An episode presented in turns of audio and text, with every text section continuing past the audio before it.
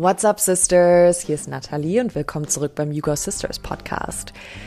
Wir sind ja momentan in dem Themenblock Selbstbehauptung und vielleicht geht's euch ja auch manchmal so, dass ihr sagt, hey, ich habe richtig Bock, was Neues zu machen, ich habe was Lust in meinem Leben zu verändern, ich will zum Beispiel jeden Morgen jetzt Yoga machen oder ich möchte eine neue Sprache lernen oder ich will meinen Job kündigen und mich ganz anders umorientieren oder ich will selbstständig werden.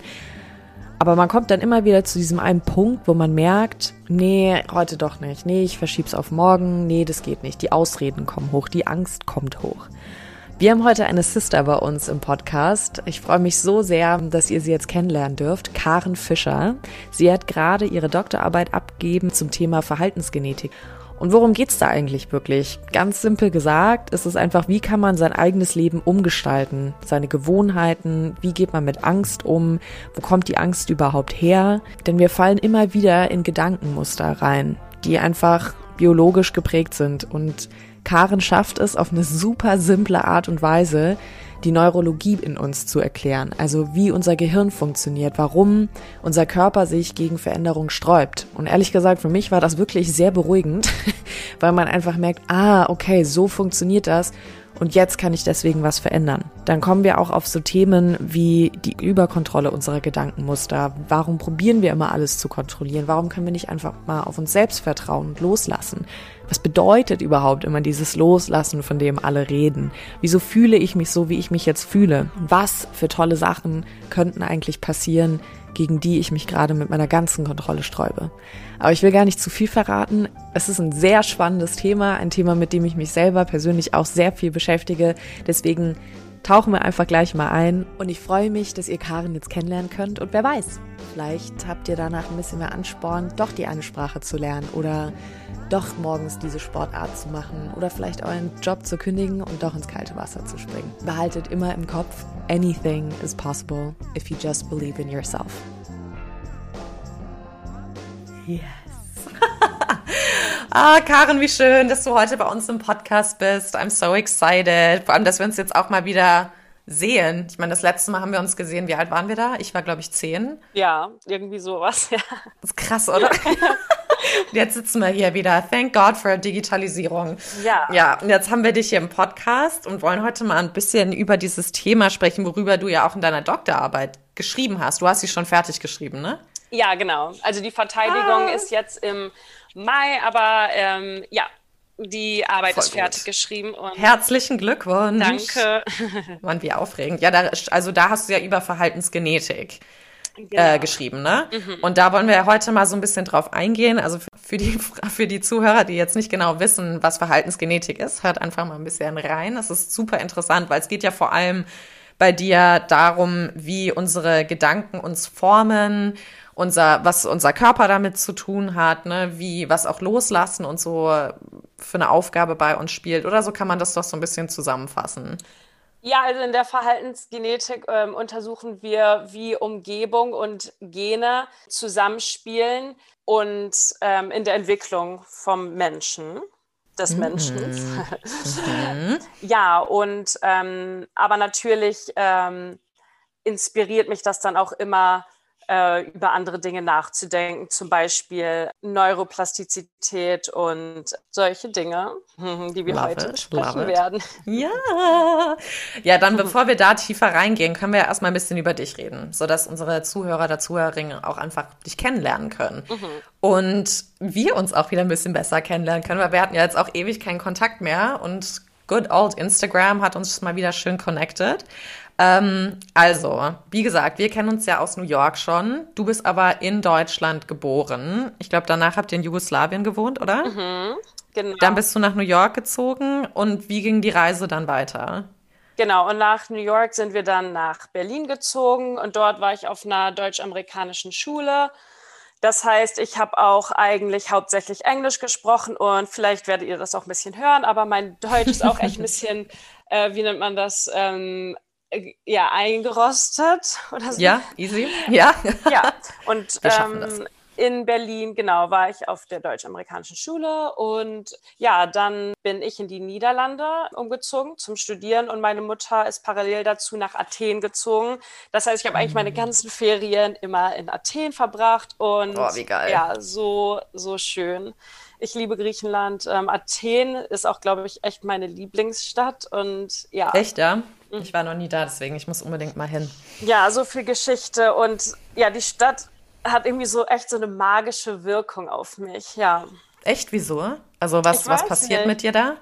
Äh, ja, ich, das ist halt auch so ein Ding. Ich kann es nicht wirklich so in Worte fassen, aber ich, ich weiß noch zum ersten Mal, als ich, also als äh, bei dem Umzug, wir sind mit dem Auto ähm, vom Hafen zu unserem Haus gefahren und ich weiß noch, dass ich auf einmal so ein Gefühl hatte, jetzt bin ich zu Hause.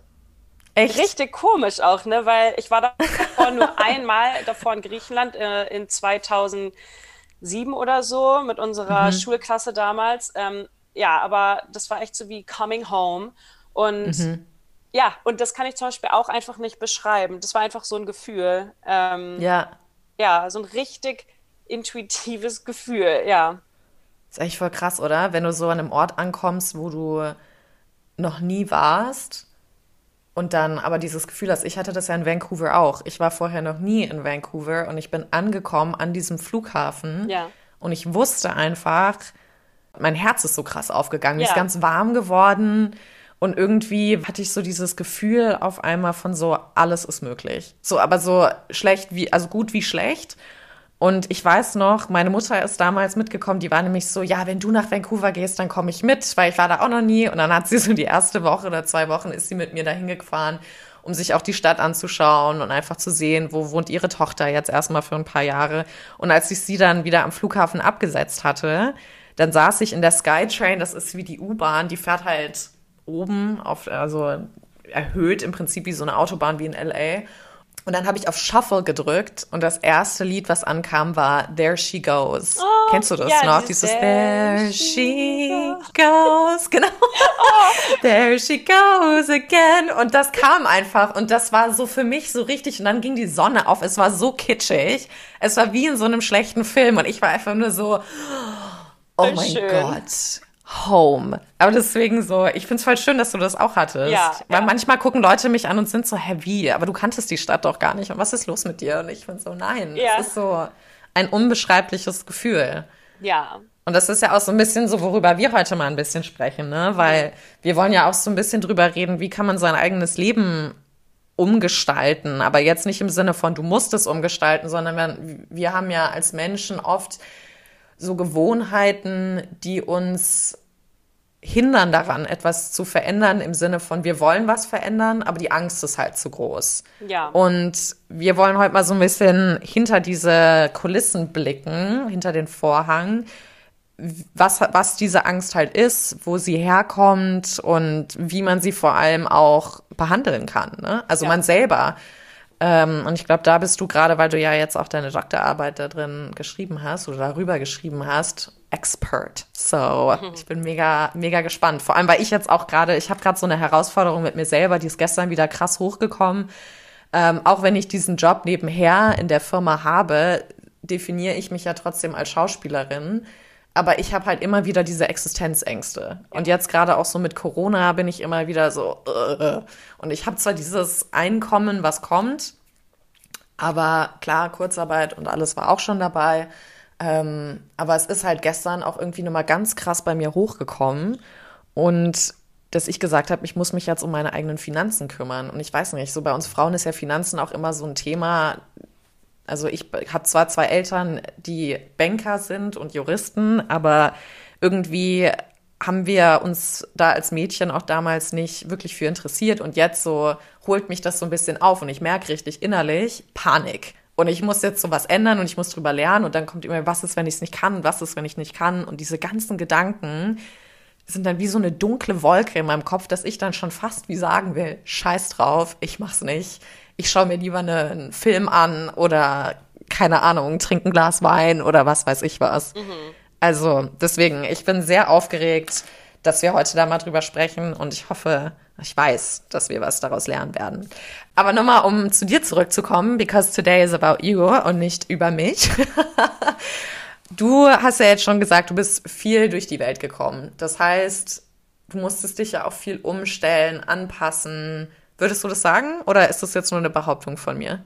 Ähm, ja, also meine Umgebung hat sich schon öfters ver äh, verändert in meiner Kindheit. Und ja, ich musste mich ähm, oft neu anpassen, neue Freunde finden. Und ja, würde ich schon sagen, dass da viel Veränderung war. Und was hat das so mit dir gemacht? Also natürlich war es halt schade, dass man sich halt immer neue Freunde äh, suchen musste, dass man nicht ein Zuhause hatte. Ähm, das, dann halt, das sind dann wirklich so die negativen Aspekte davon, aber natürlich mhm. bringt es auch positive Sachen ins Leben. Zum Beispiel, ähm, ich habe gemerkt, dass ich offen stehe, off, also sehr offen stehe für neue Erfahrungen im Leben in, all, in, all, in allgemein. Mhm. Und ja, dass ich ähm, mich nicht davor scheue, neue Dinge auszuprobieren. Und ähm, ja, für mich ist einfach Veränderung auch irgendwie so normal. Crazy. Ja, voll schön. Das kann, glaube ich, nicht jeder behaupten, obwohl Veränderung ja das Normalste auf der Welt ist, weil für, also Veränderung ist ja immer ein Prozess mhm. und nur so entwickeln wir uns ja auch, ne? Genau. Wie, also wir werden das ja auch nachher noch besprechen, aber das ist halt auch fürs Gehirn auch einfach total wichtig, dass wir ähm, ja neue Dinge ausprobieren und neue Dinge lernen, weil unser Gehirn hat wirklich diese neurologische Plastizität, dass wir bis ins späte Alter, eigentlich bis wir sterben, neue Dinge lernen können. Wir können neue ähm, synaptische Verbindungen formen. Und ja, deshalb ist es total wichtig, dass man auch immer ähm, seinem Gehirn sozusagen neue ja, Challenges anbietet. Ja, neuen Input, oder? Genau. Ja. Voll gut, voll gut. Und wie bist du zur Verhaltensgenetik gekommen, dass du gesagt hast, ich will mich damit befassen? So gab es da irgendwie so ein Pattern in deinem Leben, wo du immer wieder gemerkt hast, hey, das wiederholt sich und irgendwie will ich da was ändern? War das von dir selber aus? Kam das, weil du bist ja auch Fechterin? So, ich finde beim Sport, da musst du ja super gut auch im, den, das Verhalten deines Gegenüber lesen können. Ne? Also gerade du als Fechterin, das ist ja so detailliert, du musst so haargenau treffen und so den, Mo den Moment ab anpassen, abpassen, mhm.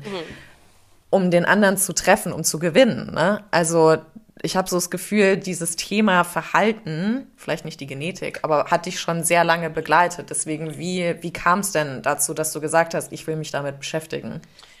Ja, also ich habe nach dem Bachelor in Psychologie habe ich einen Forschungsmaster in klinischer Psychologie gemacht, weil ich ja ich finde es halt interessant, ähm, wie so manche Menschen ticken, ja, aber auch Probleme erfahren und äh, wie man diesen Menschen helfen kann. Ja, und dann für meine Doktorarbeit bin ich mehr in äh, die Verhaltensgenetik eingeschlagen und jetzt bin ich Postdoc an der Freien mhm. Universität Amsterdam. Und ja, da untersuchen wir mit Daten äh, von, ähm, ja, von dem Zwillingenregister hier, von uh, dem niederländischen ja. Zwillingenregister, wie Umgebung und Gene sozusagen ähm, ja, zusammenhängen und bestimmte Verhaltensweisen in Menschen hervorrufen können. Crazy. Und du hast mir, als wir im Vorgespräch äh, waren, hast du mir auch gesagt, dass unsere Biologie, die sträubt sich ja dagegen, dass wir was verändern. Also deswegen fühlt sich das vielleicht auch für manch einen immer wie ein Kampf an, oder? Ja, auf jeden Fall. Ich meine, das kann ich auch aus eigener Erfahrung sagen. Oder vielleicht habt ihr Zuschauer das halt auch schon mal erlebt, dass ihr sozusagen ihr wolltet unbedingt was verändern. Zum Beispiel, dann habt ihr euch gesagt, okay, ab morgen werde ich mir wirklich nicht mehr unnötig Sorgen machen, weil das bringt mich überhaupt nicht weiter, es stresst mich nur. Und ja, ähm, aber leider war es dann am nächsten Tag so, dass, äh, ja, dass es dann einfach nicht geklappt hat, dass ihr direkt wieder in ein Muster zurückgefallen seid. Und ja, es ist schwer, aus bestimmten Gedankenmustern rauszubrechen. Und das wollen wir halt heute besprechen. Wieso ist das so schwer und mhm. was kann man äh, dagegen tun. Ja, dann lass uns doch einfach gleich mal einsteigen, oder? Also warum, warum ist es denn so schwer? Weil der Gedanke ist ja da. Der Gedanke, man fängt ja, der, also es wird ja nur schwer, weil der Gedanke da ist, ich will was verändern. Und was passiert dann? Also warum ist es so schwer, das, was man eigentlich will, dann umzusetzen? Ja, es ist halt so, dass wir in bestimmten Gedankengängen oft festgefahren sind. Ähm, mhm. Zum Beispiel jemand denkt, ich verdiene es nicht, dass mir gute Dinge im Leben passieren. Und das mhm. heißt, der Körper hat sich sozusagen darauf angepasst und produziert bestimmte Neurotransmitter und Hormone, die sozusagen diesen Gedanke unterstützen, ich verdiene es nicht, dass gute Sachen passieren. Mhm. Das heißt, man ist sozusagen in diese Gedankensmuster, man ist wirklich so da drin, ja, so festgefahren und es ist schwer, da rauszubrechen, weil der Körper mag nicht, was er nicht kennt. Mhm. Das heißt, wenn wir versuchen, diese Gedanken zu ändern, dann sagt der Körper auf einmal, hallo, was passiert denn hier? Ich habe äh, die letzten zehn Jahre diese chemischen äh, Stoffe produziert, die sagen, du verdienst es nicht, dass gute Dinge mhm. passieren. Mhm. Und dann sagt der Körper, hallo, ich habe das produziert, ähm, ich möchte das jetzt weiter mhm. produzieren, mhm. was passiert? Und wenn wir dann aber nicht diese Gedanken denken und anstattdessen positive Gedanken probieren, in unser Leben sozusagen einzubauen, dass der Körper dann sagt, nee, das gefällt mir nicht, weil jetzt bin ich sozusagen auf Detox, also wirklich so Cold Turkey. Krass ja, dass der Körper sagt, ich brauche diese negative, diese negativen Gedanken, um wieder diese Stoffe zu produzieren, die ich mein Leben lang produziert habe. Und wenn die Gedanken dann aber nicht da sind, dann wird der Körper dich zwingen, die, wieder diese negativen Gedanken zu denken. Das ist so krass eigentlich. aber weil ja, der Körper halt dran gewöhnt ist, ne? Der denkt wahrscheinlich dann, hier passiert gerade was, was Fremdes, das heißt etwas nicht Gutes und dann ist das wahrscheinlich wie so ein Schutzmechanismus, oder? Ja, auch. Ähm, und deshalb fühlt sich Veränderung auch oft am Anfang gar nicht so gut an, weil man ist dann ja auch irgendwie identitätslos und mm. man will ja auch eine Identität mhm. haben, weil man hat seine Identität ja auch um bestimmte Gedanken herum aufgebaut. Und wenn man dann auf einmal sagt, so radikal, ich werde jetzt nicht mehr, ab heute nicht mehr grübeln zum Beispiel, dann ist man ja auch irgendwie auf einmal nicht mehr das alte ja. Ich. Das heißt, ja. man muss eine neue Identität erschaffen, die aber noch nicht wirklich da ist am Anfang. Und wir als Menschen finden das auch nicht schön, keine Identität zu haben. Ja. Das heißt, man würde dann sozusagen lieber so eine alte, nicht funktionelle Identität haben als keine. Mhm. Krass. Ja. Krass. Ja, also man bleibt lieber wie, das ist ja wie dieser Spruch, man bleibt lieber in der Komfortzone drinne, auch wenn man weiß, es ist schrecklich, und anstelle was zu verändern, weil diese Möglichkeit, weil man weiß ja nicht, was dann kommt. Dieses Nichtwissen, ne? Genau. Das ist ja auch so ein Riesenthema dann dabei. Also ich sehe das ganz oft in Beziehungen, ähm, also romantischen Beziehungen, ob jetzt mit Mann oder Frau, ist egal.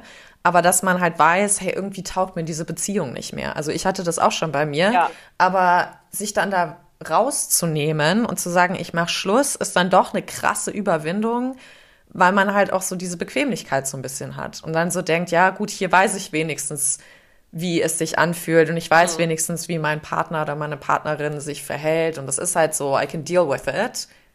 Anstelle mal so ja. zu gucken, aber was brauche ich eigentlich wirklich? Ja. Sich selbst da auch so ein bisschen mal, wie du sagst, halt zu challengen, ne?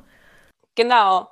Ähm, und dazu kommt dann auch noch, wenn man dann aber schon die Entscheidung getroffen hat, aus dieser äh, Comfort Zone rauszugehen. Also sogar wenn diese bewusste Entscheidung schon von dir getroffen wurde, sogar dann, also dann ist wirklich noch diese, diese, ja, wie nennt man das, neurologische Sucht mhm. einfach vorhanden nach bestimmten Verhaltens- und Ge äh, Gedankenmustern. Krass. Und ja, so wie ich das beschrieben habe, ja, es ist wirklich nicht so einfach, ähm, sein Gehirn neu umzuprogrammieren, aber man kann es und ja, das ist halt auch einfach eine sehr tolle Eigenschaft des Gehirns, dass es einfach neue Verbindungen formen kann. Mhm. Zum Beispiel, das sieht man ja auch bei, bei Menschen, die zum Beispiel einen Schlaganfall hatten und die haben dann irgendwelche Probleme mit dem Gedächtnis oder ähm, Sprachfunktion, dass das Gehirn sozusagen zu kompensiert. Das Gehirn kompensiert dann ähm, den durch den Schlaganfall erlittenen Funktionsverlust oder beziehungsweise bis zu einem bestimmten mhm. Grad. Und was dann passiert, ist, dass unversehrtes Hirngewebe die Aufgabe der zerstörten Neuronen übernimmt. Okay. Und ja, diese Eigenschaft wird auch neuronale Plastizität genannt. Und das ist wirklich einfach die Grundlage aller Lernprozesse. Also das Gehirn heilt sich im Prinzip selbst und sucht sich neue, neue Neuronen Wege zu lernen. Also das Gehirn will immer wieder lernen. Genau, und kompensiert dann für Verluste, erlittene Verluste zum Beispiel auch. Wie krass ist eigentlich unser Gehirn, bitte? Ja. Also ich beschäftige mich da ja auch mal wieder mit, weil im Schauspiel musst du das ja auch machen. Also du musst ja verstehen, wie das Gehirn funktioniert, weil wir programmieren im Schauspiel, um eine Rolle zu spielen. Also zumindest so bin ich ausgebildet worden, ja auch dein Gehirn so ein bisschen um. Ja. Also es ist total interessant, deswegen mag ich Method Acting auch so gerne. Also jetzt so ganz simpel, Method Acting heißt einfach, dein Charakter, den du spielst oder die du spielst, ist ähm, vegan. Das heißt, ich esse jetzt auch nur noch vegan und ich nehme den veganen Lifestyle an, den mein Charakter auch hat. Und dann programmiere ich auch meinen ganzen Körper und mein Verhalten um und merke halt auch wirklich am Anfang diese Resistance, ne, also diese Resistenz, da was zu machen. Und ich muss richtig also kontrolliert da dran gehen und mir immer wieder sagen, du machst es jetzt, du machst es jetzt. Ja. Und es gibt doch auch, also was hältst du denn davon? Weil es gibt doch diese angebliche 21-Tage-Regel. Mhm. Also in einem, wenn du das 21 Tage am Stück durchziehst, hast du dich umprogrammiert. Stimmt sowas? Also ich weiß ehrlich gesagt nicht, ob, ob das jetzt wirklich wissenschaftlich belegt ist. Ähm, da habe ich jetzt noch nicht, mhm. äh, das habe ich jetzt noch nicht nachgeforscht. Mhm. Aber es macht auf jeden Fall Sinn, dass man, ja, man muss das schon über einen längeren Zeitraum machen, weil das Gehirn kann sich ja nicht von heute auf morgen verändern. Das passiert ja auch über einen mhm. bestimmten mhm. Zeitraum. Äh, man kann ja nicht von heute mhm. auf morgen alle äh, neuen Verbindungen aufbauen, die man haben möchte. Deshalb dauert es halt auch ein bisschen, zum Beispiel eine neue Sportart oder Sprache zu lernen. Mhm. Das sind halt alle Vorgänge, die Zeit brauchen. Es braucht also Zeit, bis das Gehirn sich anpasst. Das heißt, wir müssen auch geduldig mit uns sein. Genau. Das ist etwas, was ich zum Beispiel überhaupt nicht kann. Und, aber also sagen wir mal, wir gehen jetzt einfach mal diesen Prozess durch. Da sagen wir mal, wir wollen jetzt wirklich was in unserem Leben verändern. Es ist vielleicht dieses ganz klassische, wir sagen, wir wollen jetzt eine Morgenroutine aufbauen oder ich will jeden Tag Sport machen. Ja. Und jetzt sagst du, unser, unser Gehirn, unser Körper sträubt sich dagegen. Sagt erstmal so, nee, hier passiert irgendwas, das ist für mich nicht normal. Mhm. Genau. Wie, aber wie kämpfen wir? Das ist ja im Prinzip dann ein Kampf mit uns selber, oder? Also wie kommen wir denn dann gegen uns selbst an? Genau. Ähm, also genau, es beginnt halt auf neurologischer Ebene, dass man zum Beispiel mit dem Vorsatz, ich möchte nicht mehr grübeln, dass man dann zum Beispiel am nächsten Morgen aufwacht und dann echt irgendwie so, weiß ich nicht, man macht irgendwie eine Mindfulness Meditation oder man halt, man denkt halt wirklich nicht über diese Dinge nach, ähm, über die man nicht mehr nachdenken wollte. Und dann fängt es halt neurologisch an. Der Körper sagt, hallo, wo sind denn die ganzen Stresshormone, die jeden Tag produziert wurden durch dein Grübeln? Ich brauche die, weil ja, so haben wir die letzten zehn Jahre auch funktioniert. Mhm. Und dann merkt man das halt, diesen Widerstand in Form von zum Beispiel Gedanken, die einem durch den Kopf dann schießen. Zum Beispiel, ach ja, ich glaube, ich fange lieber morgen an. Ähm, oder eigentlich habe ich jetzt doch mhm. nicht so viel Zeit. Oder wirklich. Mhm. Und diese Gedanken sind dann auch echt immer, die hören sich total überzeugend an. Und greifen einen da an, wo man wirklich am schwächsten auch ist. Zum Beispiel mhm. jemand, der sehr rational denkt und ähm, aber dann manchmal so spirituell ist und eigentlich auch lieber öfters spirituell sein möchte. Aber es fällt dieser Person schwer, weil ja, ich bin ein rationaler Denker, genau. Ähm, bei so einer Person würde dann zum Beispiel so ein Gedanke durch den Kopf schießen. Das ist ja eh nur spiritueller Quatsch und das wird mir nicht helfen, weil logisch gesehen ist das wirklich ein Problem und ich kann es selbst lösen, wenn ich einfach mir nur weiter Gedanken mache. Und mhm. dann sind wir eigentlich auch schon so ein bisschen bei dem nächsten Thema und zwar, dass sehr viele Menschen oder beziehungsweise ich glaube, das ist auch so in unserer Human Nature, dass wir probieren, oft einfach alles zu kontrollieren. Was? Wir probieren, ja. und, wir probieren unsere Gedanken zu kontrollieren und diese sozusagen Überkontrolle, das ist wirklich echt eine Quelle von, ja, Leid, mal so gesagt. Ähm, also was meinst du genau damit, eine Quelle von Leid? Ja, die Sache ist, wir sind sozusagen von unserer Gesellschaft, wurde uns das echt so eingehämmert, wenn irgendwas nicht klappt. Dann muss man es einfach noch mehr probieren, weil dann hat man es anscheinend mhm. vorher nicht echt probiert und mhm. the more the better, ne? Immer so. Mhm. Aber es ist mhm. auch so, dass wir manche Sachen auch einfach nicht kontrollieren können. Wir wissen auch gar nicht, was eigentlich in unserem Leben alles passieren kann. Diese ganzen schönen Sachen, die uns passieren können, was wir werden können, wir können das auch gar nicht wahrnehmen im Hier und Jetzt, weil das ist einfach mhm. eine größere Intelligenz oder Gott, wie man das nennen möchte. Mhm. Und ähm, ja, eigentlich ähm, drängen wir uns dann unnötig echt in so eine kleine Box, wo wir sagen, so ist es, ich muss das selbst lösen und dass man dann echt so ein bisschen so eine Tunnel Vision hat. Mhm. Ja, verstehe ich voll. Also ich kenne das von mir selber auch immer wieder. Da kommt man dann auch gar nicht richtig raus, ne? Genau, weil man halt probiert, alles sozusagen so rational ja, zu analysieren. Und ähm, was eigentlich auch das Schlimme daran ist, wenn man probiert, alles zu kontrollieren, ist A, das stresst einen total. Mhm. Und im schlimmsten Falle, wenn es dann nicht so klappt, wie man es möchte, dass man sich dann auch noch die Schuld dafür gibt, obwohl man echt sein Bestes getan hat. Also in der Sicht ist das auch schon mal total nicht ja, funktionell. Genau, echt kontra ja. kontraproduktiv.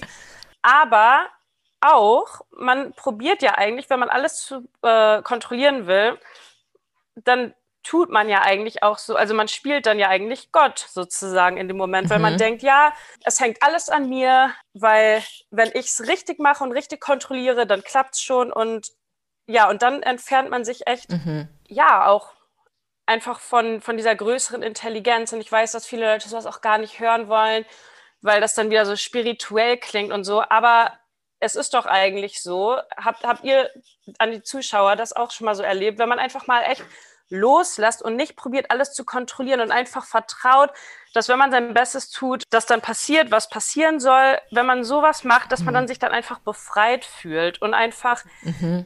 nicht mehr so gefangen in diesem emotionalen mhm. Gefängnis. Voll. Und dieses, also das Loslassen, ich finde, das hört sich immer so leicht an. Mein, mein Schauspiellehrer, der hat das immer so beschrieben, Nathalie, du hast dich in deinen goldenen Käfig reingesetzt und du flatterst da rum wie eine Bekloppte, aber du bist auch diejenige, die den Schlüssel hat, weil du den Käfig ja gebaut hast. Ja. Und das ist ja eigentlich das Krasse, ne? Wir setzen uns ja selbst in dieses emotionale Gefängnis, wie du es nennst, rein. Ja, das hat man aber, einfach selbst gebaut. Ja, und es ist, glaube ich, auch immer leichter, andere Leute dafür zu beschuldigen. Auf jeden Fall. Und zu sagen, oder, oder vielleicht nicht Leute, vielleicht auch Umstände. So, ja, ich kann das jetzt nicht machen, weil es regnet. Also zum Beispiel so was ganz Simples, so ich will mehr joggen, ich kann jetzt nicht raus, es regnet. So, es ist immer irgendwas, genau. eine Ausrede. Auf jeden Fall. Ich finde es interessant auch, was du gesagt hast mit diesem, wie wir halt auch aufgezogen werden. Ja, also dass auch die uns die, also dass es immer wichtiger ist, besser zu werden. Aber irgendwie finde ich es dann auch ironisch, dass die Ermutigung uns so ein bisschen fehlt. Also ich weiß noch so in meiner Schulzeit zum Beispiel, also jetzt nicht in New York, da war das anders, aber hier in Deutschland war das zum Beispiel für mich immer so, hey, du kriegst jetzt ähm, eine 4, dass du eine Motivation im nächsten Jahr hast, eine 2 zu haben, obwohl du jetzt eigentlich schon eine 2 minus bist. Ja. Also weißt du, so, das war für mich so eine Logik, wo ich immer dachte, das ist für mich nicht motivierend. Weil ich denke mir dann immer so, egal wie gut ich gerade versuche zu sein, ich werde eh wieder runtergestuft, um noch besser ja. zu werden. Also da hat mir auch einfach super viele Sachen keinen Spaß mehr gemacht. Und ich habe mal das kennst du bestimmt auch, von diesem Growth Mindset, also dem Wachstums-Mindset und dem Fixed Mindset gelesen. Mhm. Sagt dir das auch was? Ja. Und das fand ich so interessant, weil dieses Fixed Mindset ist ja so ein bisschen das, was du gerade beschreibst, dieses rationale, würde ich jetzt mal sagen, oder? Habe ich das, also, ist das richtig? Ja, dass man halt einfach weniger Möglichkeiten auch sieht, weil man das rational irgendwie alle Möglichkeiten gar nicht wahrnehmen kann, ist ja auch, das ist ja mhm. auch äh, logisch, dass man nicht, äh, logisch, ist ja auch nicht, ja. ist ja auch nicht logisch, dass wir diese tausend ähm, Möglichkeiten, ähm, wie sich unser Leben abspielen könnte, das ist ja auch total normal, dass wir das nicht checken können und dass wir das nicht jetzt mhm. auf eine mhm. Liste aufschreiben können. Und ähm, ja, man begrenzt sich da eigentlich unnötig. Mhm. Und das finde ich bei dem Growth Mindset dann so schön, weil als ich das gelesen habe, das war in einem, in einem Buch von Aya Jaff, Moneymakers heißt mhm. das, da hat sie halt gesagt, das Growth Mindset ich habe das dann so gelesen, als wäre das so das Inner Child, also das innere Kind, mhm. weil wir als Kinder haben ein Growth Mindset, also dieses Wachstums-Mindset. So wir wollen vom einfach nur auf dem Rücken liegen, wir wollen uns umdrehen. Wenn wir das Umdrehen geschafft haben, wollen wir das vorziehen, dass wir uns krabbeln können irgendwie. Mhm. Ne? Dann wollen wir vom Krabbeln wollen wir stehen. Wir wollen vom Stehen ins Laufen kommen. So wir wollen ja immer immer weiter, weil wir halt aber in dem Moment auch überhaupt nicht geprägt sind von du kannst das nicht. Ja. Und das ist ja dieses Growth Mindset. Und ich glaube, es ist gesund, eine Kombination aus, aus beidem zu haben, aber wahrscheinlich Growth Mindset viel, viel ausgeprägter zu haben, aber halt da hinzukommen. So, wie kommt man denn dann dahin? Wenn dein Körper, wie du sagst, die ganze Zeit Nein sagt oder was machst du hier? Und dann noch diese äußeren Einflüsse auch noch mit dazu kommen und wir diese Kontrollgedanken ja. haben. Wie kommen wir denn da aus dieser Spirale raus? Ja, also ich glaube, es fängt echt damit an, dass man sich einfach äh, diesen Vorgängen bewusst wird. Dass man dann auch wirklich merkt, okay, jetzt kommt wieder so, negative Gedan so ein negativer Gedanke, dass man das wirklich auch erst einfach mal wahrnimmt und dann sozusagen mhm. dieses Awareness sozusagen erst mal aufbaut. Das ist mhm. zum Beispiel ganz wichtig. Weil, und, und wie kann man das zum Beispiel machen? Also jetzt mal so ganz blöd gefragt. Ja, wirklich einfach, indem man zum Beispiel deine Emotion, also was man fühlt, äh, die sind eigentlich ein sehr gutes sozusagen Thermometer für mhm. die Gedanken, die wir denken. Mhm. Okay. Genau, also zum Beispiel, dann fragst du dich einfach, wie geht's mir eigentlich gerade? Und dann, ja, irgendwie, ich fühle mich angespannt, gestresst und oder irgendwie so ein bisschen lustlos, depressiv, dann kann man sich ja sicher sein, dass man negative Gedanken sozusagen mhm. denkt. Und ja, dann kann man sich einfach immer weiter bewusster werden. Zum Beispiel, das kommt ja auch so aus der kognitiven Verhaltenstherapie, dieses mhm. Element, dass man dann überlegt, okay, wieso fühle ich mich jetzt so, wie ich mich fühle? Es gab einen Auslöser, eine Situation. Und mhm. dann hatte ich einen automatischen Gedanke. Zum Beispiel, mhm. irgendjemand ist ähm, gerade auf der Arbeit und dann der Chef läuft irgendwie an deinem Office vorbei und guckt rein und dann denkt zum Beispiel eine Person, oh, habe ich jetzt irgendwas sozusagen falsch gemacht, ne? Mhm. Weil vielleicht mhm. einfach da so ein unterliegender Gedanke ist, äh, ich bin nicht erfolgreich oder ich kann das nicht, sozusagen. Das ist dann ja, der. Ich bin nicht gut genug. Genau, ich bin mhm genug, dass es dann sozusagen echt so ein Core-Belief, den man hat. Und dadurch werden dann halt Situationen durch so einen bestimmten Filter sozusagen interpretiert, dass man dann mhm. denkt, der automatische Gedanke wäre dann so, oh, habe ich das äh, letzte Dokument falsch bearbeitet?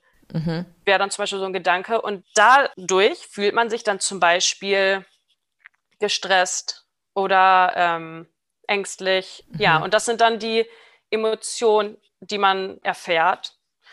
Und mhm. äh, oder man verhält sich in einer bestimmten Art, dass man zum Beispiel, ja, dass man, man merkt, dass man Herzklopfen bekommt und so weiter und so fort. Ne? Und das ist mhm. dann echt so ein bisschen mhm. so eine Kettenreaktion. Aber es ist dann wichtig, dass man sozusagen wieder zurückgeht und eigentlich fragt, wie habe ich eigentlich diese Situation jetzt interpretiert? Und dass man sich dann fragt, gibt es eigentlich auch noch eine andere Interpre Interpretation? Interpretation, ja.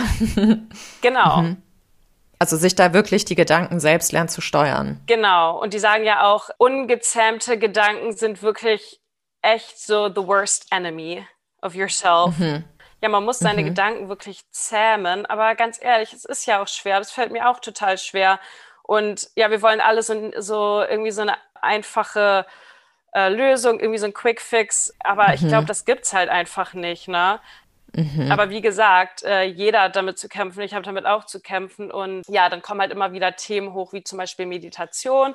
Und ich verstehe total, wieso Leute darauf allergisch reagieren, weil man hört einfach von Meditation die ganze Zeit. Zu allen Problemen ist Meditation die Lösung und man kann es dann auch einfach irgendwie nicht mehr hören, wenn man davor jetzt, mhm. sagen wir mal, nicht wirklich Erfolgserlebnisse mit Meditation hatte oder man denkt, ja. es passt nicht zu einem. Aber im Endeffekt, Meditation ist eigentlich auch ja immer irgendwie so ein krasses Wort was, und damit hat man ja auch bestimmte Assoziationen. Aber eigentlich geht es darum, wirklich sich einfach seinen Gedanken bewusst zu werden.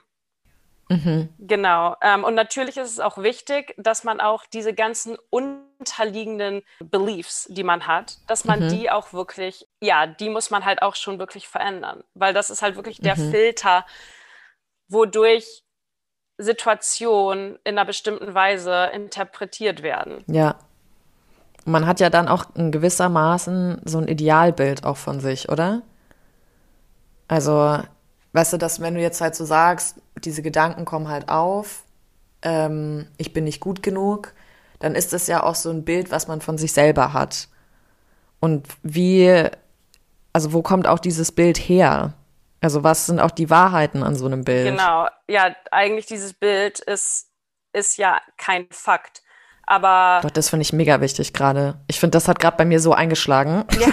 Dieses Bild ist kein Fakt. Ja, und auch ganz wichtig, du bist nicht deine Gedanken.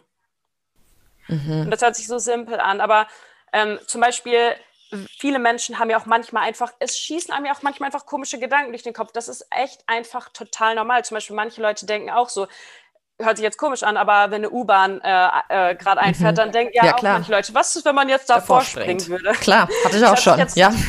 hat sich jetzt aber einfach nur, das ist einfach so ein random Gedanke, der einem dann durch den Kopf schießt und ähm, dann denkt man so, hä, woher kam das denn? Das ist wirklich einfach das Ja. Gehirn. Wir produzieren über Ja. 10.000 von Gedanken pro, äh, pro Tag, ähm, noch mehr. Oh Gottes Willen. Und ähm, ja, man muss auch nicht alle Gedanken ernst nehmen, aber das Ding ist, dass sich viele Gedanken halt sehr überzeugend anhören, weil man die halt, ja, schon so oft ähm, gedacht Hat, ja. hat.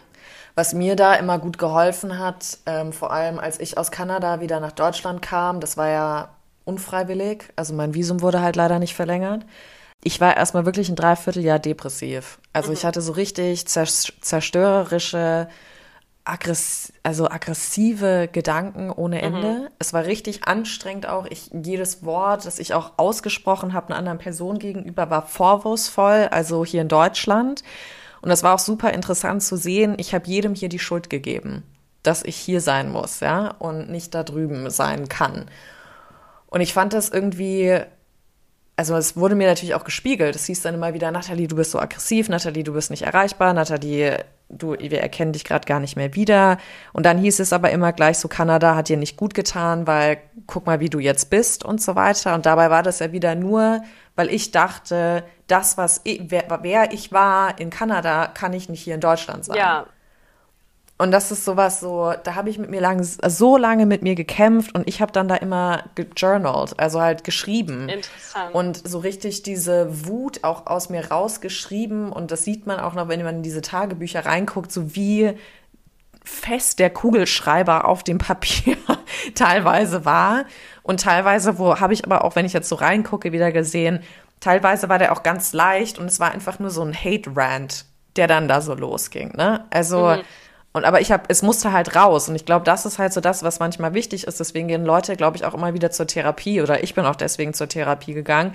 Es muss halt raus. Ja. Und man muss aber halt dann auch was damit machen, weil einfach nur rausschießen bringt ja nichts. Ne? Du musst ja dann auch umprogrammieren. Genau, weil was du jetzt beschreibst, hört sich so ein bisschen an, halt wie diese, dieses Opfer-Mindset, dass man denkt, Mhm. das Leben passiert so, wie es passiert und ich bin dem ausgeliefert und ja, Ja, hab keine Kontrolle drüber. genau.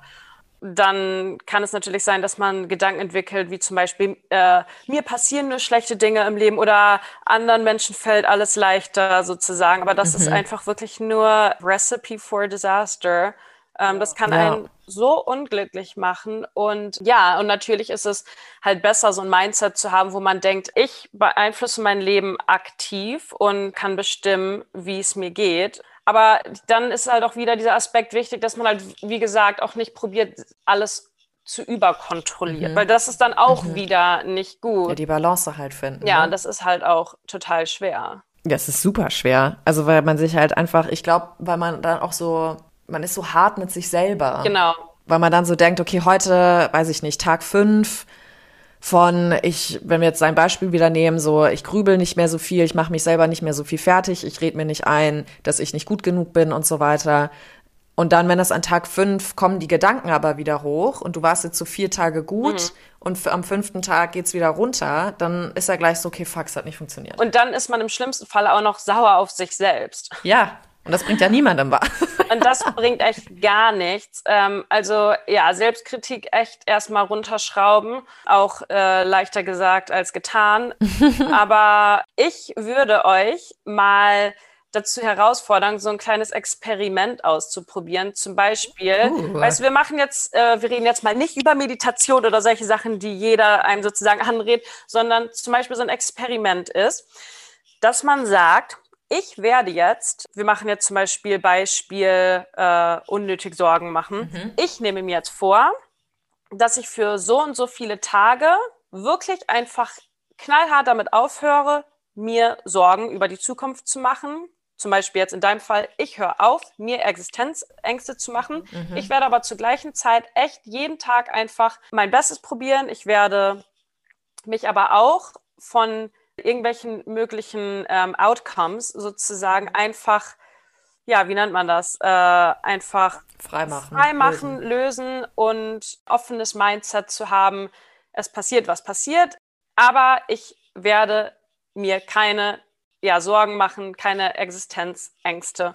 Und dann sagt man, nach diesen zum Beispiel 20 Tagen kann ich neu re-evaluieren und wenn mir diese 20 Tage so nicht gefallen haben oder wenn ja nur schlechte Sachen passiert sind und so weiter, dann kann ich wirklich zurückgehen zu meinem alten Mindset, wo ich mir jeden Tag, jede Stunde Sorgen mache, wo ich mega Existenzängste erfahre, dann darf ich zu meinem alten Leben wieder zurückgehen. Aber in diesen 20 Tagen werde ich das als Experiment einfach mal nicht machen und dann gucken, was für tolle Sachen passieren können. Und wenn man damit immer noch nicht zufrieden ist, you can always go back.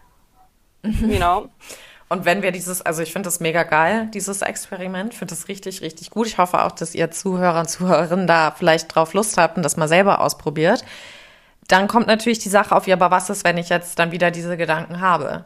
Weil dann, dann heißt es einfach, sagst du ja dann mit dem Experiment, man soll einfach weitermachen, oder? Ja. Soll man die dann aufschreiben oder so, because they're gonna be there? Weil, wir, weil wie du ja sagst, ne, unser Gehirn, unser Körper ist darauf programmiert, diese hm. Gedanken immer wieder zu produzieren, zu haben.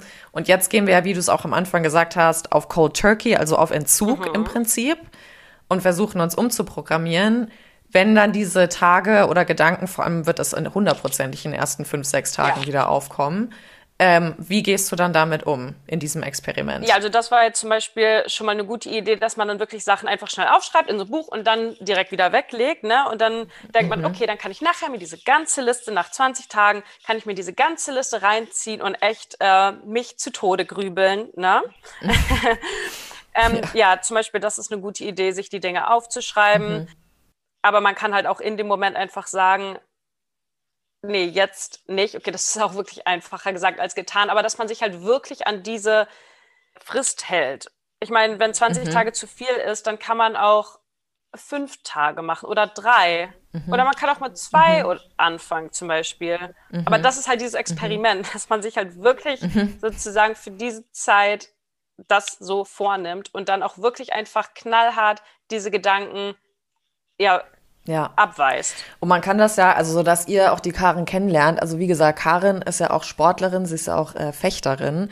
Aber was du ja jetzt auch angefangen hast, wo ich auch immer noch krasse Hochachtung habe, ist ja dieses ähm, wie nennt sich das? Ice Swimming. Nee, wie heißt das? Mhm. Wo du halt ins eiskalte Wasser reingehst, so Wim Hof mäßig, ne? Ja. Und das ist ja auch krass viel mentale Überwindung und Umprogrammierung. Du gehst ja auch im Bikini, was ich so krass finde, einfach in dieses eiskalte Wasser. Ich bin immer noch so hundertprozentig Badeanzug. Also ich habe ja den Eisbach hier vor der Tür in München. So cool. Und ich bin immer so, mein Bauch muss bedeckt sein, wenn ich das mache, sonst kriege ich einen kompletten Kollaps. Und wenn ich dann so deine Videos sehe, wie du im Bikini lässig da über diese Eisplatte Platte läufst und nicht in dieses eiskalte Wasser rein dippst, da bin ich auch immer so, Alter hat die Mental Strength. ähm, ja, also ich muss sagen, als ich damit angefangen habe, ich konnte wirklich nicht länger als 30 Sekunden im Wasser bleiben, weil ja, aber immerhin, dass du überhaupt reingegangen bist. ja, ich wollte mich halt einfach irgendwie herausfordern, irgendwie auch so ein bisschen so mein Gehirn schocken, so mit der Kälte, irgendwie ein bisschen so neue Impulse geben. Im Winter ist man auch oft müde, irgendwie, mhm. ja, keine Ahnung, alles war so grau. Und ich dachte mir so, nee, ich muss jetzt irgendwie mal so Leben in meinen Körper bringen, in meine Seele. Ja. Und ähm, ja, vor ein paar Jahren habe ich dann da halt mit angefangen und ähm, ja, mich dann auf, ja, wir machen das jetzt manchmal bis zu zehn Minuten, weil ich glaube, länger sollte Was? man das auch nicht. Also es kommt wow. ja auf die Temperatur an, aber wenn man in drei Grad ja. Wasser geht, ist es halt auch nicht mehr, äh, man bekommt davon auch keine Benefits, wenn man das länger als ja, zehn Minuten macht, ist auch nicht so gesund. Ne? Aber einfach so für den ja. Schockeffekt. Ähm, und äh, ja, Mental Strength, also ich würde einfach sagen, ich denke einfach nicht nach in dem Moment. Ich mache das dann halt wirklich, weil wenn man auch, auch einfach zu lang drüber nachdenkt, vor allen Dingen auch zu lange nachdenkt über Dinge wie zum Beispiel, ja, aber kann ich dann irgendwie so ein Problem mit meinem Herzen bekommen oder, ne, mhm. dass man wirklich einfach diese Gedanken, man denkt einfach nicht nach. Man muss das dann wirklich machen. Ja, so wie Nike es sagt, just do it. Ja, das klingt doch echt so blöd, aber man muss es wirklich einfach machen.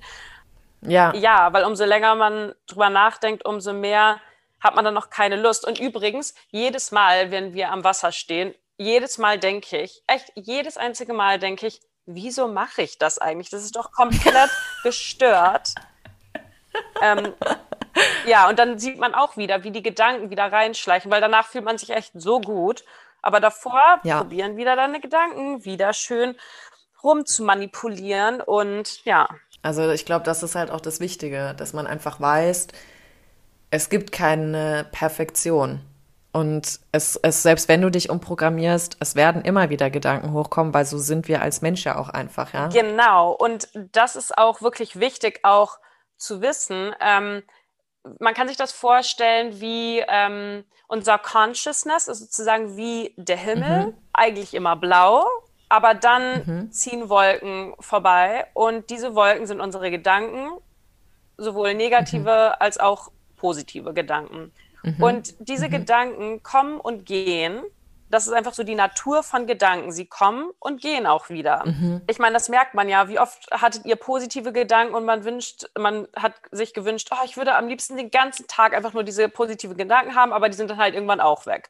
Und eigentlich so ja. muss man auch mit negativen Gedanken umgehen, dass man das, äh, dass man die einfach wie, wie, diese Wolken betrachtet und denkt, okay, das ist jetzt wieder eine Wolke, die zieht jetzt wieder vorbei. Und das ist auch okay so, dass man nicht sauer auf mhm. sich ist, dass man diese Gedanken mhm. erfährt, weil das ist wirklich human nature. Das kommt auch echt aus so der Evolution. Ne? Ähm, früher waren viele Gefahren, ähm, denen man ausgesetzt war die jetzt aber nicht mehr wirklich da sind. Ähm, man wird jetzt nicht von, von Mammut oder so verfolgt, aber wir haben immer, wir haben immer noch dieses Reptilian Brain, dass wir sozusagen mhm. als Menschen so, ja, unser Gehirn ist so aufgebaut, dass wir halt Gefahren erkennen und deshalb haben wir immer negative Gedanken und das ist auch wichtig, weil man kann sich auch nicht. Die schützen ja. Genau, auch. also es ist eher so, dass man das nicht verhindern kann, dass negative Gedanken kommen, aber eher halt, wie man damit umgeht dass man die sozusagen abweist oder einfach halt, ja, blöd gesagt, halt akzeptiert und dass man weiß, dass man weiß, dass sie gehen. Das ist eigentlich der Punkt. Ne? Mhm. Ne?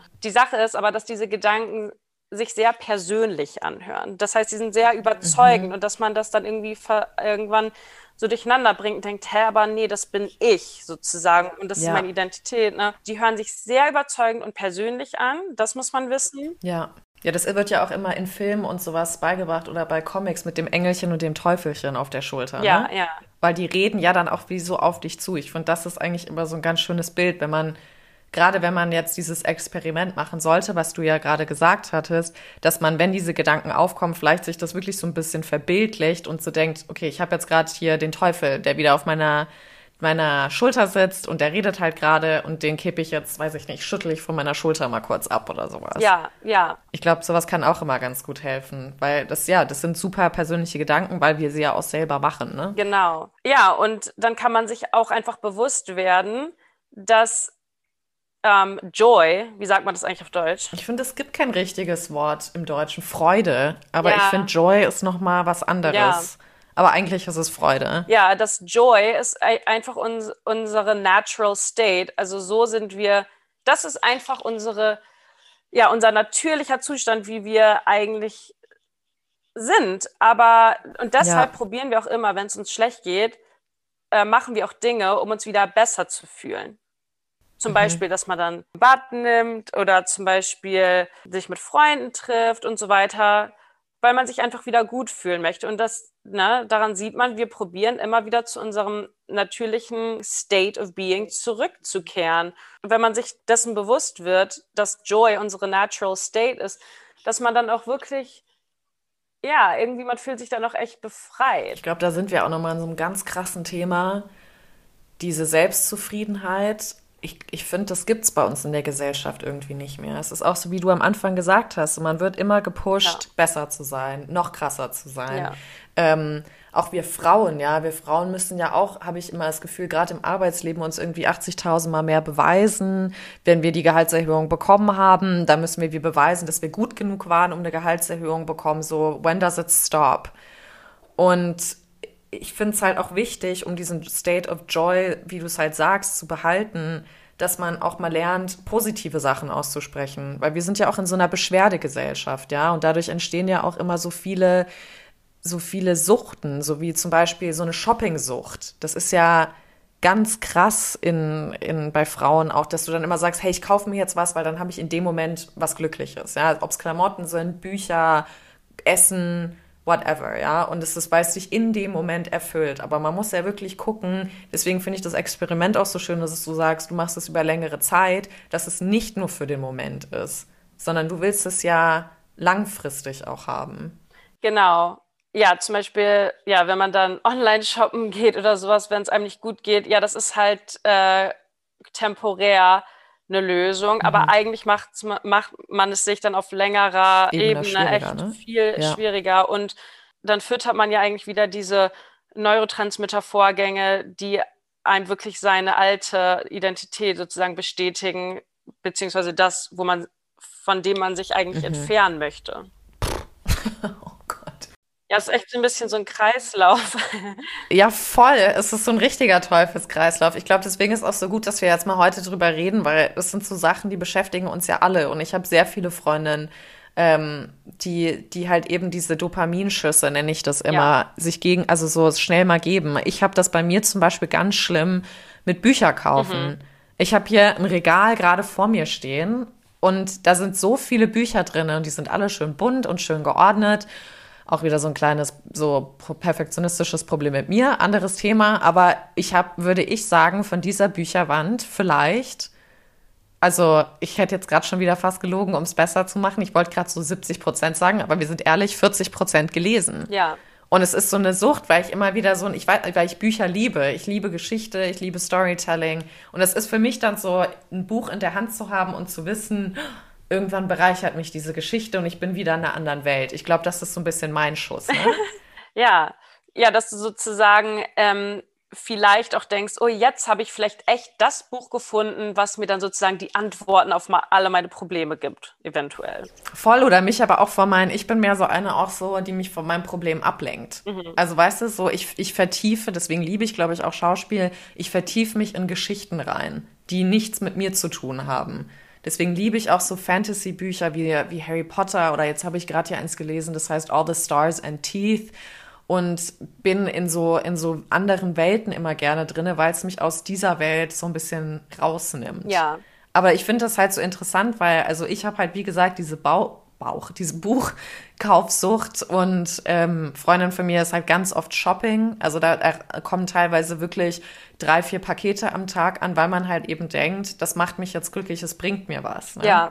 Aber so wirklich hinter diese Fassade mal zu gucken, warum kaufe ich mir diese ganzen Bücher oder Klamotten oder zieh mir den ganzen Zucker am Tag rein und so weiter. Ne? Also ich glaube, sowas wird halt auch in so einem Experiment, was du vorgeschlagen hast, auch dann zum Vorschein kommen. Ja, und das sind halt auch einfach alle Sachen, die wir machen, um, wie gesagt, wieder zu unserem natural state of joy so zurückzukehren. Mhm. Also was ist denn, wenn wir jetzt so lange drüber geredet haben, dein Vorschlag oder so dein Shoutout an alle Frauen da draußen? Wie also ja, so an alle Frauen, aber einerseits und andererseits vielleicht aber auch, wie kommt man zum Natural Joy oder zum State of Joy zurück, ohne sich diese Dopaminschüsse zu geben? Ja, also ich glaube, am Anfang ist es halt auch erstmal wichtig, dass man sozusagen von diesen Dopaminschüssen so ein bisschen so ein Detox macht. Ja, und dass man dann halt einfach Gedanken zulässt und dann, ja, wie gesagt, sich diesen Gedanken wirklich einfach bewusst wird und dass man dann halt sagt, ich bin nicht meine Gedanken. Ja, dass man auch echt nicht, nicht zu sehr selbstkritisch ist. Meinst du, so Vorbilder oder Mentoren oder sowas könnten da auch eine gute Rolle spielen? Dass man sich vielleicht auch so, weil ich glaube, manchmal ist man, fühlt man sich so, ich glaube, wir als Frauen fühlen uns ziemlich schnell so schwach. Weißt du, so wenn wir so, ich weiß noch, als ich Pille abgesetzt habe, ich hatte auf einmal so Hardcore-Stimmungsschwankungen. Und dann habe ich mit ein paar Freundinnen drüber geredet und die waren so, ja, ich habe das schon seit Jahren. Und ich war so, hä, was? Mhm. Wieso, wieso hast du das denn nie erzählt? Was ist denn los? Ja? Mhm. Und er so, ja, weil ich Angst hatte, dass es mich schwach macht. Also, dass Leute dann das als Ausrede auch benutzen, um, wenn ich mich in eine gewisse Art und Weise verhalte, sagen, ja, du hast wieder deine Stimmungsschwankungen. Und das fand ich halt dann auch irgendwie schon krass. Und ich glaube halt, wenn du mit jemandem reden kannst, also weißt du, es muss ja jetzt vielleicht Therapie ist ja jetzt auch nicht für jeden oder man denkt ja auch immer, Therapie ist gleich so behaftet mit geistigen Problemen und man ist krank, mhm. ja. Aber ich glaube halt, dass es auch hilft, mit jemandem über unsere Schwächen und Stärken zu sprechen, weil so können wir ja auch nur Ideen für Lösungen oder Pläne entstehen lassen. Auf jeden Fall. Ich glaube ja auch selbst daran, dass ähm, ja, Therapie hat irgendwie immer so ein negatives Stigma, aber eigentlich würde jeder von äh, äh, Therapie ja. Benefit. Ja, oder? auf jeden Fall. Aber es hat halt dieses Stigma, dass es halt nur für mental kranke Men Menschen und mhm. ja, irgendwie schade. Aber dadurch ist ja auch so ein bisschen dieses Coaching entstanden. Mhm. Und das ist dann aber auf einmal akzeptiert, ne? Wobei man ja mhm. auch im Coaching auch einfach nur ja, Techniken benutzt, die ja auch zum Beispiel aus kognitiver Verhaltenstherapie stammen. Ja, aber das glaube ich auch. Ich weiß nicht, wie es in Holland bei euch ist, aber in Deutschland ist da auch das Gesundheitssystem irgendwie noch nicht ganz mit am Start, weil als ich weiß noch, als ich in Therapie war, da haben mir ganz viele Ärzte gesagt, ja, sind Sie sicher, dass Sie das machen wollen mit einem Therapeuten, weil das wird in Ihrer gesundheitlichen Akte eingetragen und wenn Sie sich dann irgendwo mal bewerben oder so, steht dann halt drinne, ähm, ja. also dass ich ja, dass es dann halt wie so Störungen bei mir gab, ja. Ja, das ist echt äh, blöd. Und ich und dann hieß es immer, deswegen überlegen Sie sich das, Frau Czerny, ob Sie das ähm, privat zahlen wollen, ähm, weil dann wird das nicht eingetragen und ich war halt jedes Mal so, was ist los? Ja. Ich fand das so schrecklich. Und da wird dir ja dann auch immer wieder wie gezeigt und gespiegelt, gesellschaftlich also schon alleine. Mhm. Ähm, so, du darfst, du musst perfekt sein. Und deswegen finde ich es so schön, dass wir jetzt diesen Austausch hier gerade hatten, um halt einfach so zu sehen, so funktioniert unser Körper. Das, ich glaube, das hilft uns allen schon mal viel mehr zu kapieren. Ich bin's, also ja, es ist mein Körper, aber es ist nicht so mein, es kommt irgendwo her und ich kann es bearbeiten. Und ich glaube, das ist halt so das Wichtige, dass gerade wenn Leute, auch jetzt mit dieser Corona-Zeit, ja, ich meine, ich hatte Corona und ich weiß noch, ich hatte danach so einen harten depressiven Drop auf einmal. Und dass man dann aber auch wieder weiß, hey, es geht auch wieder vorwärts und ich kann es auch selber mit beeinflussen. So, it's all in my power. Genau, auf jeden Fall. Ähm, und, und dass man aber zur gleichen Zeit auch sich bewusst ist, dass man trotzdem nicht alles kontrollieren kann. Ja, ja. ja. ja und dass man es halt, wie du sagst, loslassen Weil, muss. Man muss halt dem mit dem Flow gehen und nicht versuchen, gegen den Strom zu schwimmen. Genau, weil wie oft hattet ihr das denn? Zum Beispiel, ähm, äh, irgendwas ist passiert und ihr dachtet, Mann, so äh, finde ich das jetzt blöd ähm, und am liebsten wünschte ich mir, dass die Situation jetzt nicht so ist, wie sie jetzt gerade ist. Und in dem Moment, mhm. ja, baut man echt total viel negative Energie auf und eigentlich schenkt man dieser Situation, so wie sie ist, noch mehr Energie, Aufmerksamkeit und dadurch verstärkt sich sozusagen. Mhm. Ja, es manifestiert sich halt richtig. Richtig. Ja, das heißt, umso mehr Aufmerksamkeit man äh, ja eigentlich diesen Gedanken schenkt, ich will nicht, dass es gerade so ist, wie es ist, umso, ja, umso stärker werden eigentlich diese Gedanken. Deshalb ne, können wir wieder zu diesem Metaphor zurückgehen. Äh, Unsere Gedanken sind wie Wolken. Und das ist auch noch ein Ding. Wir denken auch immer, wir müssen was mit negativen Gedanken machen, weil wir sind, wie gesagt, von der Gesellschaft so geprägt, wenn irgendwas nicht läuft, ähm, da muss man es einfach nochmal probieren mit noch mehr Effort dahinter und mhm. ja, man mhm. muss es besser machen und umso mehr man arbeitet, desto besser ja. wird's. Aber die Sache ist, wenn negative Gedanken kommen, muss man damit nichts machen. Das ist wirklich so wichtig. Man denkt, okay, aber wenn ich jetzt mir noch weiter Gedanken darüber mache, dann, dann kann ich das irgendwie lösen. Oder wenn ich darüber weiter grübel, dann, äh, dass ich dann irgendwie Kontrolle darüber bekomme und so. Aber das verstärkt eigentlich diese negativen Gedanken und dann dadurch kommen mehr negative Gedanken und mehr und dann ist man sofort wieder in dieser Spirale gefangen. Ne? Also wenn negative Gedanken kommen, man muss damit nichts machen. Weil du bist mhm. nicht diese Gedanken, du kannst dieses Problem nicht lösen, umso mehr du darüber grübelst. Natürlich, manche Probleme kann man wirklich lösen, indem man ja einfach äh, Lösungen findet. Zum Beispiel, ich muss umziehen, mhm. ja, da mhm. muss man sich ja auch eine neue Wohnung suchen. Aber ich meine eher Dinge, ja. die man nicht kontrollieren kann, wie zum Beispiel, mhm. ich habe Angst davor, ge äh, gefeuert wer zu werden bei der Arbeit zum Beispiel. Wenn man einfach, man tut sein Bestes und ähm, dann bringt es nichts, darüber zu grübeln.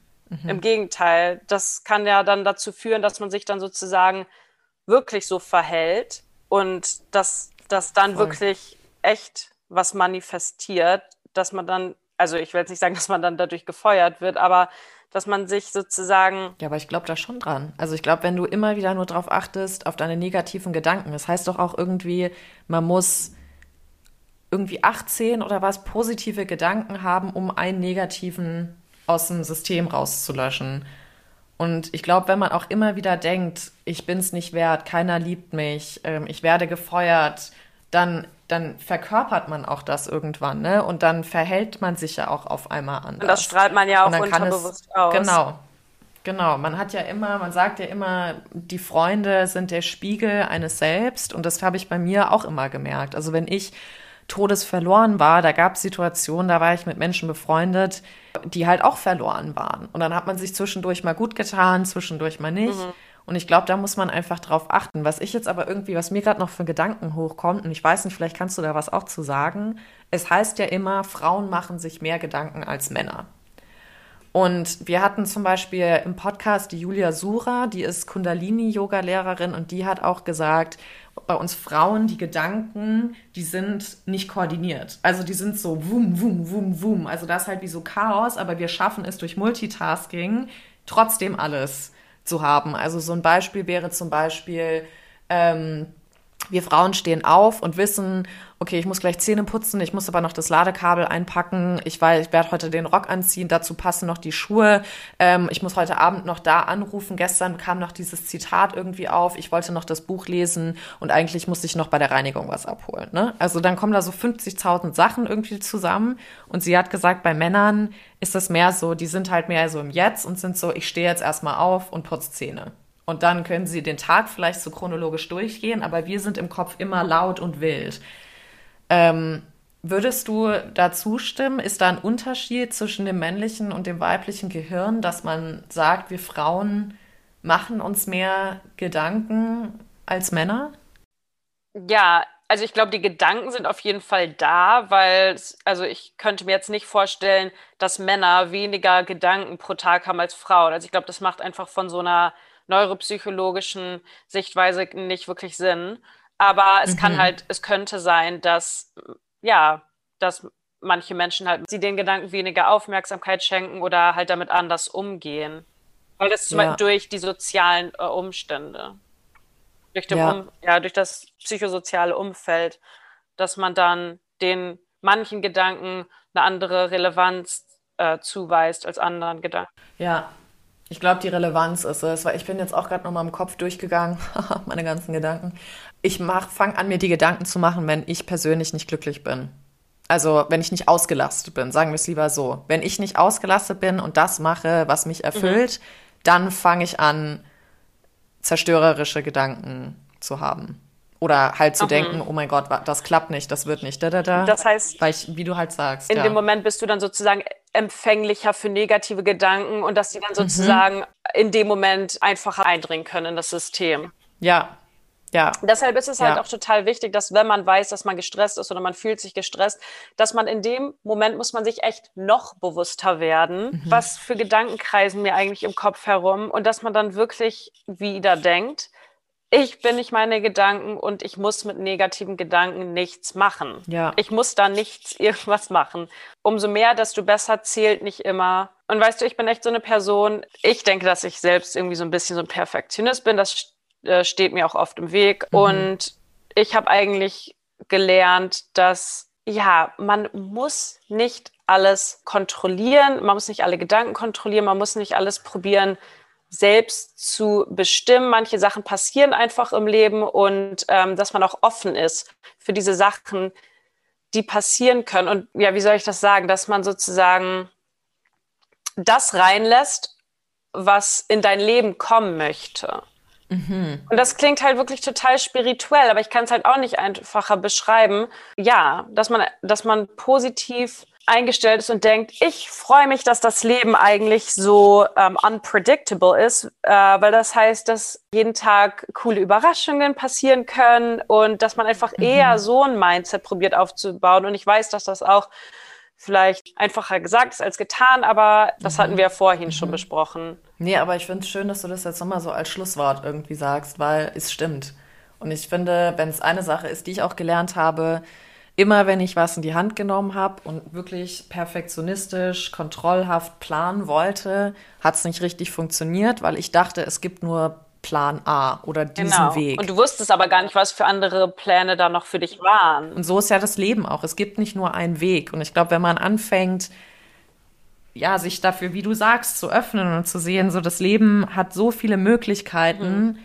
lass, lass dich auf den Tanz ein dann kannst du es auch schaffen, diesen ganzen, diese ganzen Baumkrone irgendwie zu erklimmen. Genau, und dass man halt auch nicht zu verbissen ist, weil dann macht das halt auch alles einfach keinen Spaß mehr. Ich meine, das merke ich auch im Fechten, mhm. wenn man zu verbissen ist, dann macht das auch einfach keinen Spaß mehr in dem Moment. Ja. ja, man wird halt oft verbissen, weil man sich dann halt sozusagen an einem bestimmten Ziel festklammert, ähm, was man erreichen möchte. Und das ist ja auch gut. Ich sage ja. ja. auch nicht, dass man nie auf Ziele, ja. wie, wie soll ich das sagen, dass man. Man soll, man soll auf jeden Fall ein Ziel haben. Es geht nicht darum, dass Ziele ein Hemmen werden. Genau. Ähm, und das ist halt, wie gesagt, schwer. Aber man I said it too often because I don't want people to think that it's something negative and that it's too difficult to do. Aber, aber I just, ich will halt nicht so hier stehen und so, so tun, als wäre ich irgendwie so ein Guru und dass ich die Sachen selbst mache. Nein. Ich kann es ja selbst nicht. Aber es ist halt auch krass schwer. You know? Ja. Ähm, und die Sache ist, wenn es einfach wäre, immer loszulassen und sich an nichts festzuklammern, dann würde das ja auch jeder machen. Mhm. Und dann würden wir ja auch echt mhm. in so einer richtig tollen Welt wohnen, wo jeder einfach nur befreit ja. und glücklich lebt. Ja. Voll. Das wäre dann wie so ein Bilderbuch. Es wäre auch so ein bisschen strange. Deshalb muss man sich halt bewusst werden, äh, dass dieser Prozess, um loszulassen, das fühlt sich auch intuitiv am Anfang auch eigentlich gar nicht so gut an. Weil, wie gesagt, der Körper mag nicht, was er nicht kennt. Ne? Es müssen mhm. neue neurologische Vorgänge angeleiert werden. Und äh, ja, das ist ja auch nicht einfach und fühlt sich dann intuitiv auch eventuell nicht so toll an.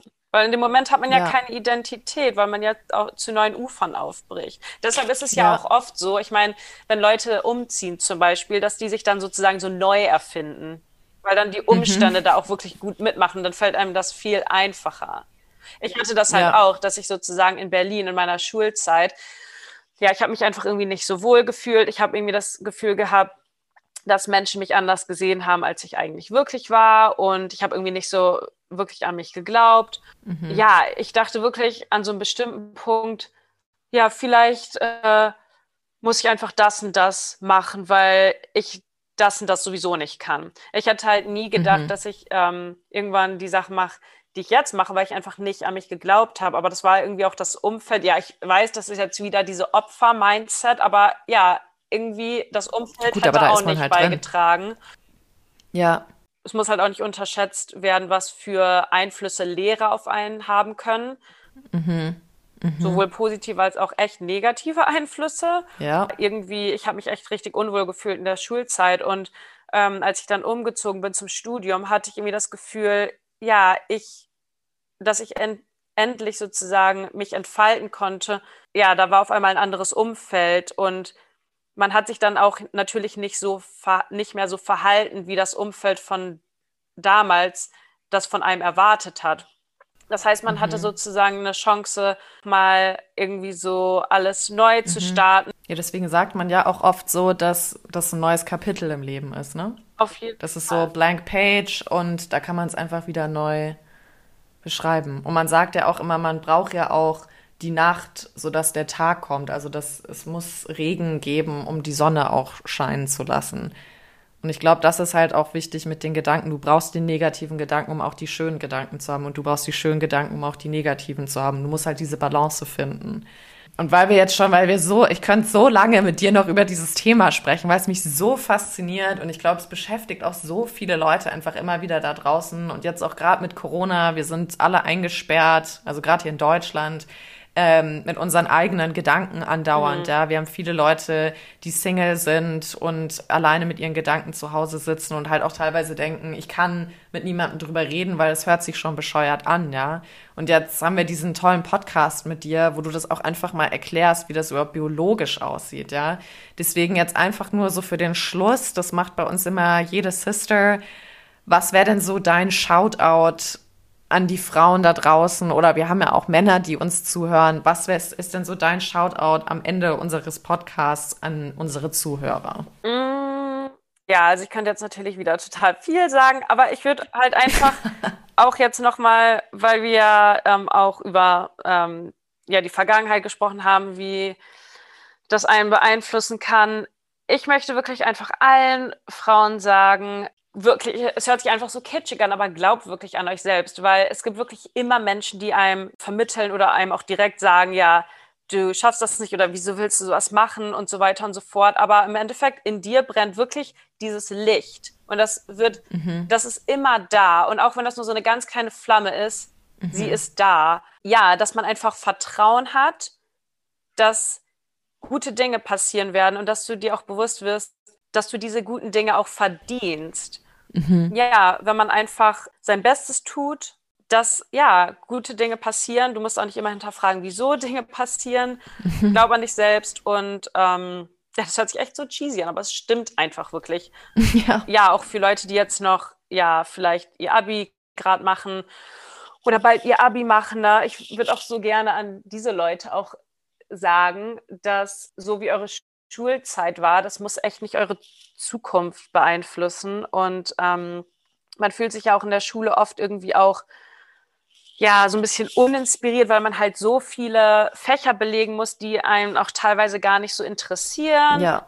Oder vielleicht hast du nicht Lehrer, die das so richtig rüberbringen und so genau. weiter. Das sind ja so viele Einflüsse. Und wir sind ja auch ja. als äh, Men also unser menschliches Gehirn ist ja auch nicht unbedingt so dafür gemacht, dass wir in allen Bereichen super top sind wir haben ja mhm. bestimmte Talente und wo wir, ja, und die sollten wir auch ausnutzen. Und das kann man halt aber eher später in seinem Leben entwickeln, wenn man sich dann zum Beispiel für eine bestimmte Richtung entscheidet und dann halt so ein, ja, zum Beispiel ein Studium, eine Ausbildung oder sonst was macht, wo man dann halt wirklich einfach diese Interessen mhm. ausbauen kann. Deshalb, ja, lasst, lasst euch nicht zu viel beeinflussen von den jetzigen Umständen, wenn es gerade nicht so gut ja, läuft. Keep on believing. Das kann ich, ich kann es auch nur unterschreiben. Auch wenn Leute sagen, wurde mir auch eine Zeit lang immer wieder gesagt, du wirst es nie als Schauspielerin schaffen.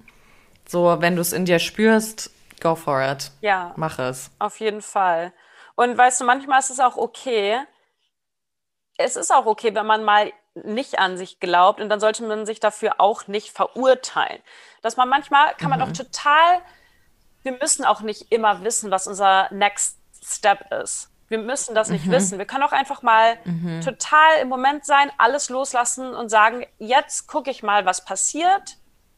Und mhm. ähm, ich will damit jetzt nicht sagen, dass man den ganzen Tag auf der Couch sitzt und nichts macht und wartet, bis das Telefon klingelt. So jetzt nicht. Ne? Ja. Man, wie gesagt, man, man tut einfach sein Bestes, äh, was man tun kann. Ähm, aber dass man einfach offen steht und ja, weil man weiß ja auch nicht alle potenziellen Versionen von wie du sein kannst. Man weiß davon ja auch nicht. Wieso soll mhm. man, wie sollte man das, das denn wissen? Das, nee, weil dann wäre man, dann ja. wäre man ja Gott oder in die äh, ja. Infinite Intelligence, aber die ist man ja nicht und das ist ja auch nicht unsere Rolle, das zu sein.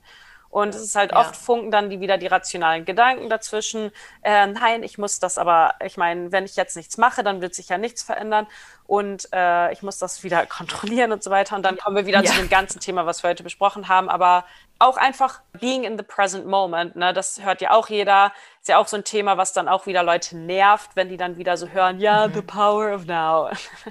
Das, ja. also, das ist ja auch wieder sowas, ich kann es auch eigentlich gar nicht mehr hören, aber, aber es stimmt halt auch einfach, dass man wirklich einfach in dem Jetzt ist, dass man dann, ja, auch wieder dieses äh, ganze Prinzip von Dankbar Dankbarkeit. Dankbar äh, dankbar, ja. Dankbarkeit, ja, ja, ja absolut. Ähm, ja, ja, Dankbarkeit. Ist ja auch, ne, also Gratitude, da denken ja auch Leute, oh, ich kann es nicht mehr hören. Gratitude, geh ja. weg. so. Ja, ja das ist ein bisschen in der gleichen Schublade auch wie Meditation und so, ne? Aber ja, es ist halt so, wenn man nicht dankbar ist, dann will man halt wirklich immer mehr. Und das ist auch mhm. echt so eine Volkskrankheit, dass man nie zufrieden ist mit dem, was man hat. Echt wie so eine Raupe nimmersatt. Und dass man dann mhm. denkt, und dann kommen auch wieder diese Gedanken so, ne, aber okay, aber wenn ich nur noch das bekomme, dann danach bin ich echt zufrieden. Und dann brauche ich die anderen mhm. Sachen danach nicht mehr. Aber nur noch das. Dann hat man die Sache mhm. und dann kommt das nächste. Und dann wieder das gleiche. Okay, aber wenn ich nur noch diese Sache habe. Und es ist so eine Endlosschleife. Mhm. Und das mhm. macht einen echt nicht glücklich, weil man dann, wie gesagt, auch in dem jetzigen Moment Resistenz dagegen hat, weil man nicht zufrieden ist mit dem Moment, wie er jetzt ist. Deshalb geht das so ein und ein. Dankbarkeit und äh, mhm. Loslassen und so weiter. Oh, Karen. Wirklich, ich könnte hier noch stundenlang reden. Ich finde, das ist so ein Thema. Wir, nehmen, wir nehmen dich einfach nochmal mit in den Podcast rein. Ich finde, das ist so ein Thema. Es ist, geht ins Unendliche, ja. Und man kann so viel machen. Es ist so viel erforscht worden. Es gibt, hast du, hast du vielleicht irgendwie, weil jetzt, wir haben so viel besprochen und so viele Sachen angebracht. Kannst du vielleicht irgendwie ein Buch empfehlen? Auf wenn Leute sich damit Fall. mehr beschäftigen wollen? Auf jeden Fall. Also ähm, ja, mehrere Bücher eigentlich. Mm, ähm, okay, zum Beispiel äh, ein Buch, was ich echt gut fand. Das heißt The Little Book of Big Change. Okay. Also die verlinken wir natürlich dann auch alle, die Bücher. Und weil da wird halt in diesem Buch auch erklärt, dieses, ne, what is our, our natural state is joy und auch halt dieses Metaphor, Metapher mit, mit den Wolken mhm. und unseren mhm. Gedanken und dass man halt mit negativen Gedanken auch einfach nichts machen muss. Mhm. Auch finde ich gut, ja. Jetzt hoffe ich, bekomme ich keine Hate, aber auch dieses The Power of Now von Eckhart Tolle. Ja. Und ich muss sagen, dass ich das mal vor echt schon vor fünf Jahren oder so gelesen hatte zum ersten Mal und ich habe gar nichts gecheckt. Irgendwie, ich habe das so gelesen und dachte so, okay, ja, hört sich gut an, aber irgendwie habe ich es nicht 100% verstanden, konnte das auch irgendwie nicht umsetzen.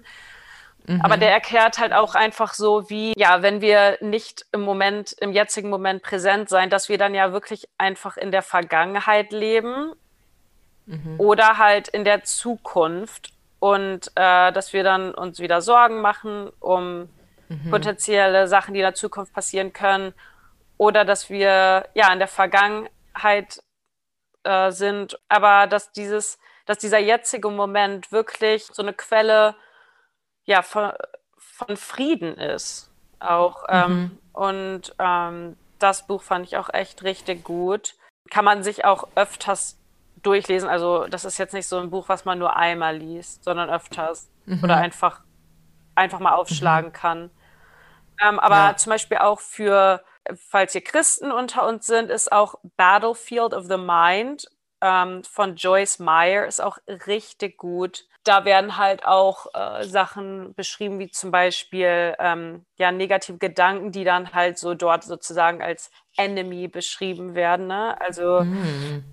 Mhm. Eigentlich genau das Gleiche, aber halt, ähm, ja, so für Christen geschrieben. Weil das ist ja auch eigentlich alles mhm. dasselbe. Ich meine, da, darüber könnte man auch echt noch so ein ganzes Podcast machen. Ne? ja, ich weiß. Das ist unfassbar. Und Und Joe Dispenza ist doch auch ziemlich Ach, ja, gut in ja, diesem ja, Thema, genau, oder? auf jeden Fall. Daher kommt auch hier natürlich diese ganze Idee, ne, mit diesen, das hat er so gut beschrieben, mit diesen Neurotransmittern, dass wenn wir sozusagen, ja, wir leben in der, Ver in der Vergangenheit, wir rekreieren dadurch sozusagen immer wieder die gleiche Zukunft und fragen uns dann, wieso verändert sich nichts? Und dass, wenn wir uns dann verändern wollen, dass unser ähm, Körper dann unser Gehirn so hijackt, also unsere Gedanken meine ich hijackt und sagt, ja, wo sind meine Stresshormone? Gib mir mehr negative Gedanken, weil ich muss diese Hormone mhm. produzieren. Yeah. ähm, das hat dieser Joe Dispenza in seinem Buch zum Beispiel Breaking the Habit of Being Yourself so toll beschrieben. Ja, das ist doch echt so ein gutes Boah. Buch. Kann man eigentlich deine Doktorarbeit auch lesen? Ja, also die ist äh, offiziell als äh, Buch veröffentlicht. Er hat auch eine ISB, hm. ISBN-Nummer. Ähm, also ich kann die im Prinzip suchen und auch bei uns hier in die Beschreibung mit reintun. Ich denke schon. Muss ich noch mal eben. Uh, exciting. Ja, weil es ist halt einfach, ja, es ist ein Buch mit ISBN-Nummer, deshalb müsste das eigentlich, ja. Wie aufregend. Okay, aber das tun wir auch auf jeden Fall mit in die Beschreibung rein. Ja. Ja, Karin, wir haben so lange geredet. Wie gesagt, ich könnte unendlich mit dir weiterreden. Vielen, vielen, vielen Dank, ja. dass du dir diese Zeit genommen hast, das mit uns hier durchzugehen, zu machen. Dann, ich liebe auch deine ganzen Metaphern, die du gebracht hast, auch das einfach mal zu erklären. Deswegen vielen, vielen lieben Dank, dass du bei uns mitgemacht hast und Teil der YouGo Sisters Community Ja, bist. es hat echt so viel Spaß gemacht und wir könnten echt noch endlos über alles weiterreden. Es kommt eine Fortsetzung. Wir machen einfach Okay, hört sich gut an. Perfekt, danke dir, meine Liebe. Ja.